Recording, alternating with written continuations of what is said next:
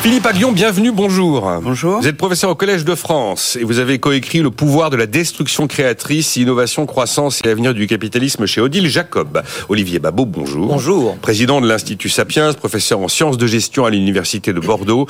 Vous êtes l'auteur de La tyrannie du divertissement. Ne laissez pas les loisirs gâcher votre vie chez Bûcher-Chastel. Bonjour Sylvain Aurébi. Bonjour Nicolas. Président d'Orientis, l'été Kousmi. J'ai vu une de vos boutiques récemment. Ah bah très bien, ça, Dans un, je sais plus où. c'est la première fois que vous en voyez une, Non, non, non, que- non, non, non. Alors je me suis dit, à côté d'un marchand de parfums, on se demandait si le parfum c'était le thé. Et en fait, je me suis rendu compte que c'était Occitane à côté. Très Voilà. bien. Ben voilà. Une excellente maison. Bon, mais euh, non, très belle boutique. euh, pas beaucoup de monde, mais enfin, c'était la mi-journée. C'est les vacances là. Et puis voilà, je me suis pas inquiété d'autre part. Euh, Faut-il donc restreindre le droit de grève? Euh, La ministre des Relations avec le Parlement, Marie Lebec, n'exclut pas de sanctuariser des périodes sans grève dans les transports au nom de la mission de service public. Et on pense bien sûr à la SNCF. La demande est portée à l'origine par LR et les centristes du Sénat qui voudraient jusqu'à 60 jours par an où il ne pourrait pas y avoir de préavis. Qui commence là-dessus? Qui se lance? Philippe, euh, Moi, je- allez, moi, je veux bien Olivier Babot. On fait pas toutes les missions sur le sujet, Non. mais bon, euh, on a encore une- un préavis qui normalement ne devrait pas poser trop de problèmes des aiguilleurs cette fois-ci de la SNCF le week-end prochain. hein. Alors, il faut rappeler évidemment que le droit de grève est un droit constitutionnel Oui. essentiel. Oui. Euh, on ne peut pas obliger quelqu'un à travailler sur, sur le principe, sinon d'ailleurs ça s'appelle une forme d'esclavage. Cela étant, cela étant, il y a plein euh, de, euh, de- d'activités dans lesquelles vous n'avez pas le droit de faire grève. C'est le cas par exemple de l'armée. Oui. C'est le cas d'activités qui vont être, euh, qui vont mettre en danger euh, l'ordre public, euh, la sécurité publique, euh, si vous ne travaillez pas. Donc quand vous prenez ces emplois, vous acceptez cette obligation. Vous savez quand vous êtes dans l'armée que vous avez juste pas le droit de faire grève. Euh, vous n'êtes pas obligé d'aller dans l'armée, mais une fois que vous êtes dans l'armée, vous êtes obligé pas de d'accepter. De la même manière, quand on est conducteur, on sait qu'on va prendre le train et se Voilà. déplacer et probablement bosser des jours fériés. Voilà. Normalement, c'est pas une surprise. Hein. Alors, on sait quand même en France, et la France est réputée pour ça, que malheureusement, votre pouvoir euh, pour augmenter votre salaire va être proportionnel à votre pouvoir de nuisance. C'est-à-dire votre ça. capacité, non seulement à ennuyer euh, votre, euh, votre patron, mais à la limite, c'est même pas le problème. Le problème, c'est d'ennuyer le reste de la France. Et c'est vrai, quand vous faites quelque chose qui est, euh, qui, qui, d'une façon ou d'une autre, un service public, et c'est le vrai pour le service public de transport, vous avez une capacité de nuisance très forte. C'est pareil d'ailleurs pour les, les ramassages des poubelles. On pense par exemple à la ville de, à la ville de Marseille. Vous avez une capacité de nuisance. Cette capacité de nuisance, alors je, je- je n'utiliserai pas la fameuse, euh, la fameuse formule que tout le monde utilise, la prise en Ah otage, oui, parce oui. que elle est sans doute contestable, etc. Mais cette capacité de nuisance, elle est utilisée comme arme de destruction massive pour arriver à obtenir des avantages indus par rapport à d'autres euh, et qui sont obtenus au coût euh, extrêmement douloureux pour le reste de la population. Quand vous avez un service public, il n'est pas totalement absurde d'imaginer qu'il y a des formes de limitation.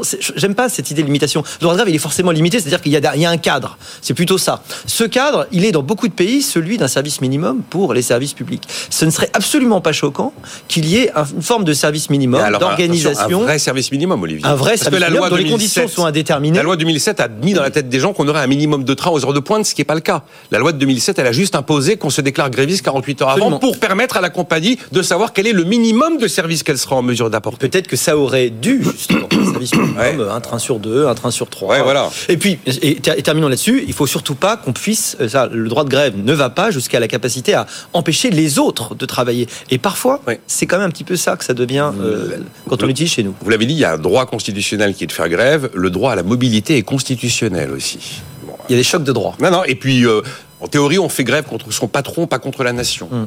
À partir de quel moment une grève est contre la nation? Euh, Philippe Aguillon C'est pour ça que je ne dirais pas limiter le droit de grève, je dirais effectivement avoir des législations en matière de service minimum comme il y en a en Allemagne, en Italie. Et je pense que c'est toujours bon de s'aligner sur les bonnes pratiques euh, ailleurs. Et voilà. Mais je ne le, mettrai pas comme limiter le droit de grève. Je crois, je crois beaucoup à l'importance du droit de grève et je crois beaucoup à l'importance du dialogue social. Euh, donc, euh, et je pense qu'on n'a pas fait assez sur le dialogue social dans les années précédentes. Ça, Donc, je, pense que c'est une chose vraiment importante. Mais effectivement, je suis très favorable à l'idée d'un service minimum, un peu comme en Italie ou en Allemagne. En Italie, les entre le 17 7 décembre et le 7 janvier, pas de grève possible. Aux vacances de Pâques, pas de grève possible. Idem aux vacances de la Toussaint. Idem pour les grands départs de congés d'été. Idem pour le 2 juin, car c'est la fête de la République. Idem pour les journées nationales de vote ou locales. Voilà. Euh, oui, alors effectivement, dialogue social, mais Sylvain Aurébi vous dirait, donnez-moi les syndicats allemands, et moi je fais du dialogue social. Il a pas tort. Hein. La CFDT, c'est quand même un syndicat. La CFDT. Oui. Et c'est quand même devenu le premier syndicat. Non, je veux dire, c'est quand même une chose importante. Ça a eu un grand, un événement très important, c'est que la CFDT est devenue le premier syndicat en France. Voilà. Mmh. Et il y a eu des mains tendues répétées. Et je, je pense que ça, c'est un sujet. Ce sujet-là et le sujet du bonheur au travail, je pense que c'est des sujets qu'il va falloir, à mon avis, revisiter, comme on dit. Voilà, dans, dans le futur. Je pense que, euh, je pense que beaucoup de gens, il y a un gros problème en France, on a vu au moment des retraites, c'est-à-dire que dans beaucoup d'endroits, les gens ne sont pas heureux au travail, et, et je pense qu'il y a un vrai sujet de bonheur au travail, un vrai sujet de dialogue social. Je pense que c'est un sujet qui, à un moment donné en France, devra être abordé euh, frontalement. Voilà. Ça, peut-être pas maintenant, mais je pense que c'est un sujet qui, est, qui a été vraiment posé au moment de la, de la crise des Ah, Mais retraites. il y a même certains qui considèrent que pour Voilà. réécrire le- nos, nos modes de vie, il faudrait même aller sur les modèles des États où la syndicalisation est obligatoire. Mais voilà, je pense que alors, c'est voilà, je pense que c'est un débat C'est- qui C'est mérite. précisément ce que Aurébi. C'est ce pourquoi je milite depuis des années et des de années. service. Je pense qu'il faudrait obliger les gens à se syndiquer parce que quand vous regardez euh, ce, ce droit de grève euh, aujourd'hui, euh, il est utilisé euh, par les, les plus extrémistes, si j'ose dire, des, des salariés. Si on avait une base de syndiqués plus importante, c'est-à-dire si tous les salariés de la SNCF, de la RATP étaient syndiqués, eh bien on aurait une base qui serait beaucoup plus large, beaucoup moins radicalisée, si je peux utiliser cette expression, et on aurait des syndicats qui seraient beaucoup plus modérés. Et, et euh, cette syndicalisation, alors je sais qu'elle existe dans certains pays, Oui, elle existe. cette syndicalisation obligatoire, elle serait beaucoup. D'abord, les syndicats auraient plus de moyens, puisque par définition tout le monde paierait sa, sa dîme aux syndicats, et, et vous auriez des syndicats beaucoup plus modérés parce qu'ils répondraient euh, aux demandes de, de, leurs syndiqués, qui ne seraient pas que les plus extrémistes. Je crois que on doit, on doit euh, aménager ce droit de grève, mais aussi revoir, euh, et ça c'est beaucoup plus compliqué, ça nous donnera beaucoup de grèves si on oblige tout le monde à être syndiqué et que les syndicats les plus radicaux se, retrouvent noyés et, dépassés par leurs concurrents, peut-être la CFDT, qui serait, euh, qui serait plus euh, largement représentatif euh, des, des salariés. C'est l'idée qu'effectivement, si la syndicalisation était obligatoire, il y aurait une forme d'auto-nettoyage de l'ensemble des esprits syndicaux et qu'on sortirait des postures un peu antédiluviennes du XXe siècle. Euh, ça fait réagir notre histoire là. hein. Euh, le droit à la mobilité n'est pas le droit à prendre le train, m'écrit cet auditeur. Voilà. Euh, bon, il y a pas. Je vais lire les réactions. Vous voulez continuer à Non, rajouter un mot, ouais, Olivier Babot Juste un truc à rajouter. Enfin, euh, il faut quand même insister sur le fait qu'il y a quand même un cynisme extraordinaire que la population a quand même probablement du mal à comprendre. Euh, quand euh, on sait qu'arrivent des événements essentiels sur lesquels la nation a investi beaucoup d'argent. C'est au JO, évidemment. Bon, Euh, le cynisme, c'est de dire euh, j'ai le réseau RATP, je, le- je, je, je le maîtrise, et donc j'ai là une, une capacité à imposer à peu près ce que je veux euh, parce que vous êtes absolument dépendant, complètement dépendant de, de ce réseau. C'est d'une irresponsabilité, c'est d'une violence, c'est d'un cynisme. J'ai- Il y, a, il y a aucun Français qui peut comprendre ça en fait. Avoir le genre de un préavis par jour Mais bien sûr, un préavis par jour pendant pour, enfin, jusqu'à la fin, jusqu'à la Ouais, à la fin des fin, Jeux paralympiques. oui, oui, oui. C'est vraiment, c'est clair au moins. Ils n'ont pas fait semblant euh, de penser à autre chose. Bon, donc c'est extrêmement clair que vous allez utiliser votre capacité de nuisance pour obtenir exactement ce que vous voulez, c'est-à-dire des avantages indus, des formes de privilèges qui vont être payés par les autres, parce que pendant ce temps-là, euh, le ticket de métro ne baisse pas en prix, hein, si vous avez bien remarqué. Euh, donc euh, il y a quelque chose qui est, qui est profondément choquant et qui va alimenter, je pense, le- la rupture qu'il y a entre les Français et les institutions, ceux qui les dirigent d'une façon ou d'une autre. Ça me paraît extrêmement grave. Jean-Marc Daniel, mais c'est le monde rêvé de Jean-Marc Daniel, disait ce matin, de toute façon, il faut privatiser la RATP et la SNCF. Donc là, Bon, il faut qu'il y ait une ouverture à la concurrence. Oui, ah bah, euh, allez. certainement. on va ouvrir à la concurrence. Bah, les- sur la les- les SNCF, ça commence bus. euh, petit à petit. C'est pas, c'est pas très rapide. Sur la RATP, c'est peut-être plus compliqué. Mais Enfin, c'est vrai qu'il y a des, il y a des villes dans lesquelles les transports sont Oui, euh, privés. bien sûr. Et ça fonctionne Bien très sûr. bien. Bien sûr. Donc, Non, non, euh, mais- pourquoi ne pas y arriver d'une façon ou d'une autre? Bon. Je suis pas sûr qu'on verra En plus, qu'on on paye déjà pour la RATP à cause des services, euh, enfin, des- du système spécial de retraite, comme vous savez, puisque comme euh, les caisses sont totalement déséquilibrées, euh, il faut que euh, nous tous, n'est-ce pas, nous nous abondions pour que ça soit à équilibre. Donc, Mais ça- c'est pareil. Ça commence à être un peu cher. C'est si pareil pour les électriciens Hein gaziers. hein. Oui, On a une absolument. partie de la taxe sur la facture qui vient abonder la caisse de Mais, mais Ouais, pourquoi, pourquoi euh, la RATP n'a-t-on pas plus de lignes automatisées? Que la ligne 1, elle est jamais en cher, grève. ça coûte très cher. Ben, ça C'est coûte long, cher. ça Bah, coûte ça coûte cher. moins Ah, cher que c'est des grèves. c'est- le sens de l'histoire. plus- C'est beaucoup plus Il y a- il y a la moderne. 4, la, la 14 et la Voilà. Mais Oui, la pourquoi est-ce qu'on vient n'a d'être- pas Pourquoi est-ce que toutes les lignes ne sont pas automatisées 13, Ce serait, ce serait. Alors là, pour le coup, ce serait beaucoup plus simple euh, et c'est facile à faire. Mais c'est peut-être coûteux, mais c'est facile coûteux, à faire. ça prend du temps, mais effectivement, Oui. bah, il y en a, je sais plus combien il y en a, Olivier, mais maintenant la une, elle est automatisée. Oui, la, La la connaissance, 14, bien euh, sûr. Je me demande si la, la, La ligne 4, 13 a pas les, commence pas à avoir les conditions, parce que la condition c'est qu'il faut que les Oui, bon, il y en a plein que- des- que- qu'il y ait des portes automatiques. Bien sûr, Partout. notamment, notamment. Bon, enfin bref, on va, on, on suivra euh, cette, euh, ce débat sur le droit de grève. Évidemment, les syndicats à l'unisson ou quasiment à l'unisson sont opposés à toute idée euh, de texte de loi. Point important, on n'est pas obligé de modifier la Constitution pour toucher au droit de grève, parce que la Constitution dit que le droit de grève est constitutionnel et doit s'adapter aux lois en vigueur. Donc, si la loi en vigueur crée effectivement des zones minimum ou alors euh, des zones de non-grève. Comment vous viviez la séquence, Philippe Aguillon, la séquence euh, moins de croissance que prévu, pris à la gorge par l'agenda des agences de notation, pris à la gorge par l'absence de soutien parlementaire qui fait qu'une loi de finances rectificative est gênante. Et donc, eh bien, on va chercher 10 milliards comme ça, crac, crac, crac, crac, crac, crac, crac, en urgence. La difficulté, si vous voulez, c'est que effectivement, il va falloir réduire certaines dépenses euh, pour avoir une bonne notation, pour être bien considéré. Mais il ne faut pas taper trop dans les dépenses d'investissement, dans dans la croissance et dans l'environnement. Donc ça, c'est ça le défi. Je reviens toujours à mon approche Draghi chaque fois que je viens ici. Draghi, qu'est-ce qu'il dit? Mario Draghi, c'était l'idée de dire je- j'essaie de réduire les dépenses de fonctionnement, les dépenses récurrentes, mais en échange, j'ai la capacité d'investir dans la croissance, dans l'éducation, dans la recherche, dans l'innovation, dans la transition énergétique. Donc c'est ça l'équation à tenir, parce qu'il ne faut pas que ce soit au détriment de la croissance, parce que justement, euh, une plus grande croissance augmente notre capacité à rembourser notre dette à long terme. Ce que Donc il ne faut pas qu'on se tire une balle dans le Voilà, pied. que alors- Donc la- donc la difficulté, c'est de couper certaines dépenses sans grever nos capacités de croissance. Par exemple, Voilà. alors si on décide, si on décide que le reste à charge, il y a un reste à charge sur le compte personnel de formation, que ma prime rénov est doté d'un milliard d'euros de moins. De moins, oui. Si on Voilà. décide que certains Je opérateurs pense- publics, comme je pense que ça, c'est des, je pense c'est des mesures très raisonnables. Voilà. Euh, Ça, ça me paraît des mesures raisonnables parce qu'elles elles ne remettent pas en cause fondamentalement nos objectifs, voilà, nos, nos objectifs de croissance. D'autant que, si vous voulez, beaucoup pensent que la croissance devrait repartir normalement euh, fin de l'année. Moi, je suis pas conjoncturiste, mais Les prévisions sont meilleures pour Alors, 2025, On espère, on est d'accord. on espère en tout cas que la BCE va finir par baisser les taux. Euh, un petit peu et que ça va contribuer à faire repartir la croissance. Euh, bon, ça, je, ne- je- je ne suis pas à la BCE, donc je ne peux pas vous dire.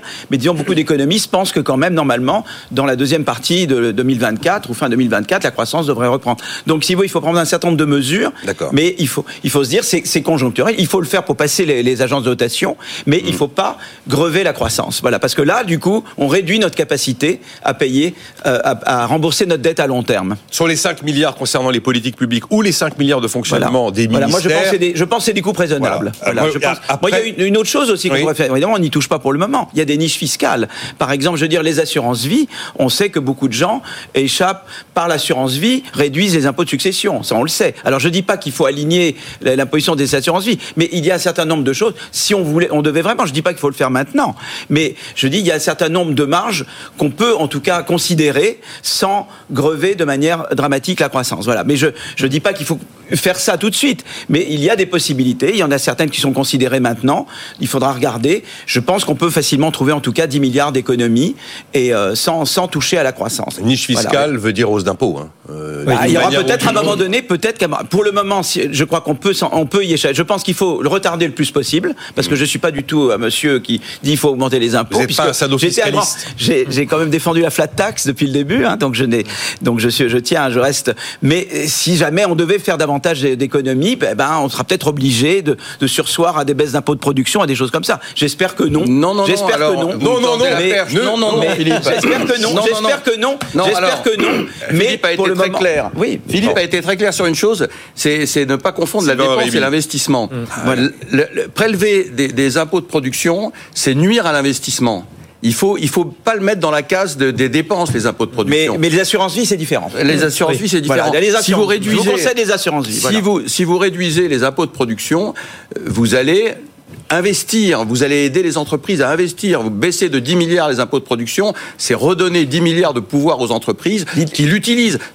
L'idée n'est pas ne pas le baisser, c'est de dire peut-être éventuellement si on était, mais nous ne sommes pas dans cette situation, dans une situation encore plus dramatique, on pourrait décider de sursoir Mais c'est ce qu'on an a fait. à la C'est- baisse, c'est ce qu'on à a la fait. baisse des impôts de production. Malheureusement, ça ne veut pas dire de les remonter, hein, donc c'est pas ça que je propose. Bien sûr, mais Voilà. c'est ce qu'on a fait et, et on a vu, il y a une étude récente de, je crois, de l'Institut Montaigne, Avant-hier, il y a, oui, il y a enfin, quelques oui. jours, qui montre encore que les impôts de production en France ont augmenté en pourcentage du PIB Oui, par rapport à cause au- du rendement. Bon.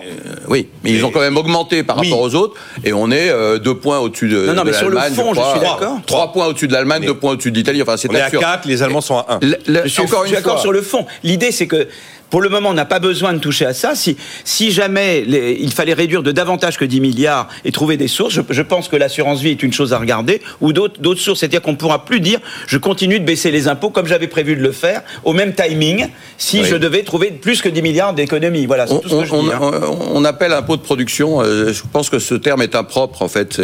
C'est vraiment. euh, en fait, ça, ça pèse sur les entreprises, ça nuit à la croissance, ça nuit à l'emploi. Enfin, qu'est-ce que c'est que cette idée d'impôt de production? D'ailleurs, tout le monde l'a compris en Europe, sauf nous. On est les seuls à ne pas, pas avoir compris que prélever, euh, je ne sais pas, on doit être encore à 60 milliards ou 70 milliards. Pour les entreprises, à peu près. oui. Voilà, 60 à 70 Je suis pas milliards qui favorable sur aux les impôts. Non, non, mais, entreprises. mais Voilà. oui, bien sûr. Le truc, c'est qu'il faut des marges de manœuvre pour faire ça à toute allure et on n'en avait pas. Mais encore une fois, encore une fois, les- les- les- la baisse des impôts de production qui a eu lieu Ça euh, rapporte, euh, oui. euh, euh, dans Plus le premier d'IS, par quinquennat. Macron a rapporté de la croissance, de l'emploi, de l'impôt euh, votre sur avis, les je- sociétés. Euh, voilà, donc Sylvain, je pense qu'on aurait dû faire l'effort de garder les moins 4 milliards dès 2024. Évidemment. Et trouver une solution d'une manière, en considérant déjà qu'il y en avait une partie qui revenait en recette d'IS. Immédiatement. Que, bon, voilà. Je, les je 10 pense milliards que- reviennent en, en recette Mmh. d'IS à 25% immédiatement. Je pense qu'on a un peu manqué d'audace sur les, les promesses d'impôt et c'est pourtant pas ce à quoi euh, Bruno Le Maire nous a habitués ou Emmanuel Macron. L'audace, c'était un peu leur marque de fabrique et je ne comprends pas qu'on ait sur soi cette baisse des impôts de production qui est contre-productive pour le coup. Bon, j'espère pouvoir vivre assez longtemps pour voir Macron toucher à l'assurance vie, m'écrit Marie. Au moment où il n'y a. Euh, vous vouliez réagir à ce qu'on Oui. disait sur. euh, Alors déjà sur l'assurance vie, si je me trompe pas quand même, l'avantage il a été beaucoup raboté par rapport à celui qui existait avant. on en hein. est C'est précisément. plus exactement le même. Et puis alors au moment des successions, euh, vous payez quand même TVA, CSG hein, et enfin, les, les charges sociales hein, quand même. donc c'est environ 17% hein, CRDS. Hein. Vous avez quand même 17%, c'est pas zéro quand même. donc ça peut ça peut être assez douloureux quand vous attendez à ce que ça soit zéro. Première remarque dans le déficit public. Aujourd'hui, il faut rappeler que là, on ne couche qu'à la part État. Oui, oui. Mais en réalité, la part État, c'est très peu Eh ben voilà. par rapport à la réalité du problème qui est en fait le système de protection sociale dans lesquels évidemment les retraites prennent une grosse partie.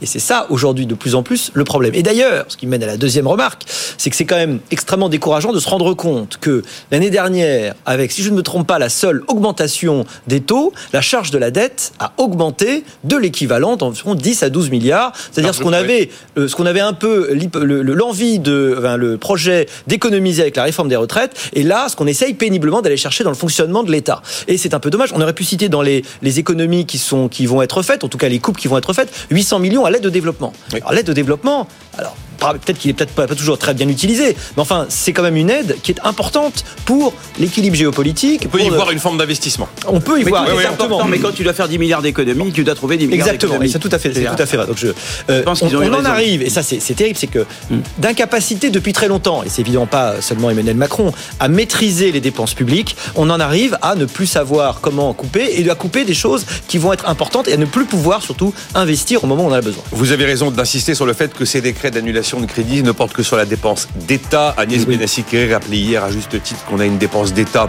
pas délirante par rapport aux autres pays. La différence, c'est le système social, d'où l'idée d'Éric Ciotti. Oh, TVA sociale. Bon, on peut en dire un mot. Et puis on évoquera après le- les grands enjeux de l'intelligence. Oui, sur la TVA sociale. Ah non, non, on marque une pause dans un instant. Là, On en parle après. On arrive, on Ah, arrive, ouais. on arrive. Je lis les réactions des auditeurs pendant ce temps. Nicolas Dose et les experts sur BFM Business.